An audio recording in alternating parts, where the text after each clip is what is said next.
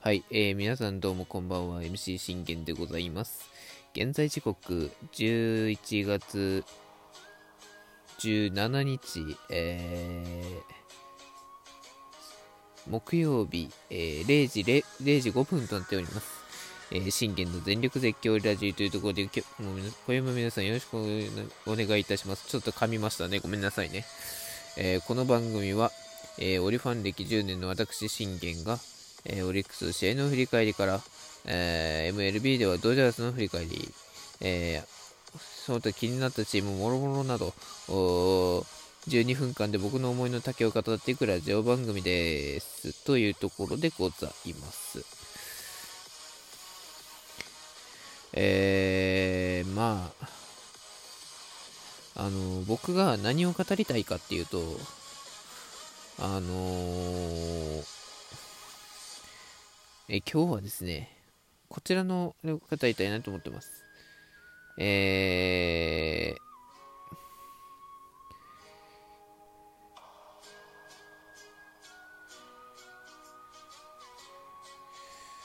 え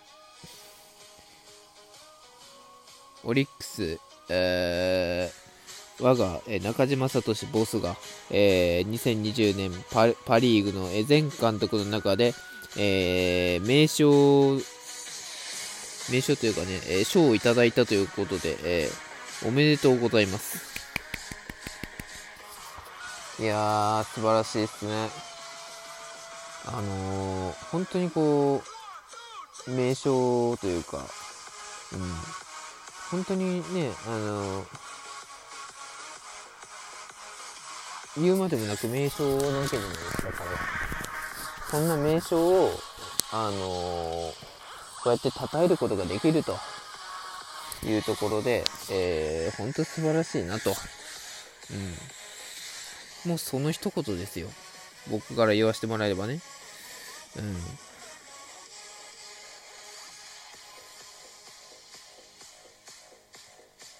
そう、僕から言わせてもらえば、もうその一言ですよ、今日は。はい。だってね、あの、皆さん考えてみてください。今までですよ。今まで、あの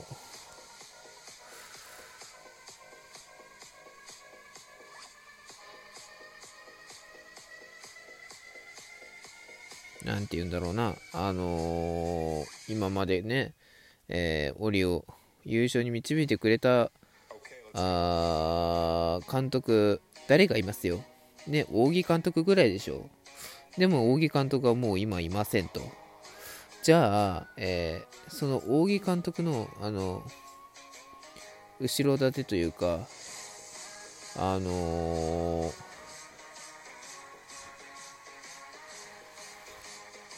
後ろ盾に、えー、監督になれる存在に誰がいるんだっていう話じゃないですか。えー、今までこう言ってても、名称と呼べる存在が僕はいたのかと、あのー、言いたいんですよね。ね、えー、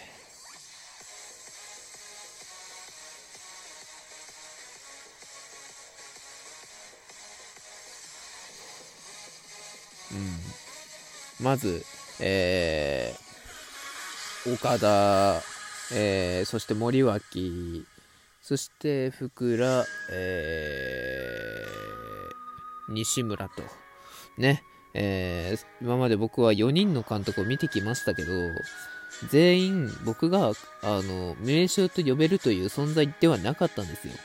じゃあまずなんでそんな存在ではなかったかというと、全員優勝できてないわけじゃないですか。優勝する、優勝する、優勝すると言って結局優勝できてないわけじゃないですか。ね、選手の成長っていうのも見れなかったし、結局はエースだけがしっかりと功績を残して、えー、勝っていくっていうね、えー、試合のみ。まあ、僕が見たのはだからこう絶対的なエース金子千尋今もう日ハムにいますけどあのその金子千尋がえー、絶対エースだったと言われていた時ですよ。もう本当に絶頂期ですよね。えー、もうオリの絶対エースと言われてましたからね、彼はね。うん。で、実際にね、完全試合未遂してますから、彼。あ、未遂じゃないか。あの、阻止されましたけどね。うん。その試合僕、実はね、見に行ってますけどね。で、生で見ましたよ。生で見て、京セラで見て、ああ、お前ら言うなよってね、こう、そう言って、そうやってこう、何かのその記録を達成するときって、もうその瞬間まで何も言わないっていうのが、やっぱ妥当じゃないですか。でもそこで言うんですよ。そりゃ打たれるだろうっていう。で、しかも打たれ、何で、何で完全試合終了したかって、ホームランですからね。うん。5回まで0対0だったのに、6回にいきなりホーム、ホームラン打たれて崩れましたからね。で、それで、えー、ホームラン許し、フォアボール、フォアボール、フォアボールと。お金子千尋は、えー、7失点もしたわけですよ。うん、そんな中でね、えー、監督たちはどういうコメントをしたかというと、えー、森脇はあ当然ながら、まあ、うん、金子は悪くないと。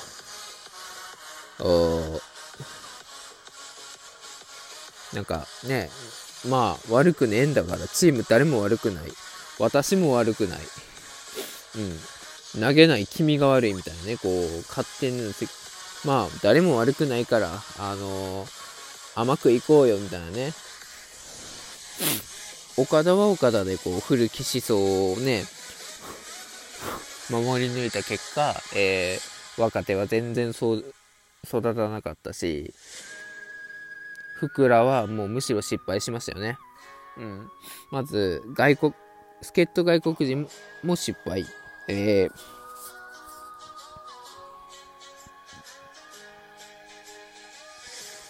えー、頼みの助っ人外国人にも失敗してるんですよ。彼。監督の時に何も功績残してないんですよね。えー、GM になってから功績残せるのになんで監督になってから監督時代には名称じゃないんだよっていう話じゃないですか。ね GM のと、今のその GM 時代に名 GM になっても遅いんですよ。監督の時に名称にならなれるような存在にならないと。って僕は思ったんですよね。うん。で、結局、あの、負けて、えー、皆さん、この度は申し訳ございませんでしたって言ってね、えー、3年連続で最下位のシーンを見せられて、で、そりゃ、京セラのファンたちはもうそらふざけんなってなりますわな。うん。まあ、このと、こんなね、えー、こんな時ですよ。えー、現れた存在、えー、二軍監督、中、中島聡最初誰だろうと思ったんですよね。あ、どうせこの人も、あの古き体制を守り抜くような人なのかなと思ってたらもう全然違いました。もう古き体制は打破と。もうベテラン勢は活躍する時代終わったと。もうこれからはもう若手体制に入っていかなきゃならないってもう言ったの彼ですから、もうそっからあの変わってきましたよね。もう完全に古き体制をも打破して、もう西村までえー、繋いでく、繋いできたこの古き体制を完全に打破し、もう最新オリックスを、えー、もう若き最新オリックスを作り上げようっていうところで、えー、始まって、ね、もうそこからも、しかもね、練習方法も厳しかったし、そしてもう、あの、エースでさえも、あの、口出し、だから、あの、最初、慶喜がね、こう、できなかった時って、ね、彼は絶対エースにならなきゃいけない存在なんだから、あのー、10, 10勝なんてして当たり前やってね。むしろ、むしろ、あの、20勝する勢いでいけ、みたいなね、あの、一言も出たそうですけどね。もうそこまで言える、あの、監督います？僕が、あの今まで見てきた中でいないですよ。いや、もうほんと名将だなと思って、その名将っぷりは、あの、1年目の、えー、優勝で、もう確信に変わりましたからね。ああ、名将やと思ってね。そして2年目、ね、えー、また中島大勢から始まって、最初最下位だったですけど、そこから5位に上がって、えー、いろいろね、あオリがが踏ん張っていた中で、こう、いろいろこう実力を出してきて、最終的には優勝したわけじゃないですか。そしてその優勝からですよ。そして去年の、あ宿敵ヤクルトを、えー、死闘の末に倒して、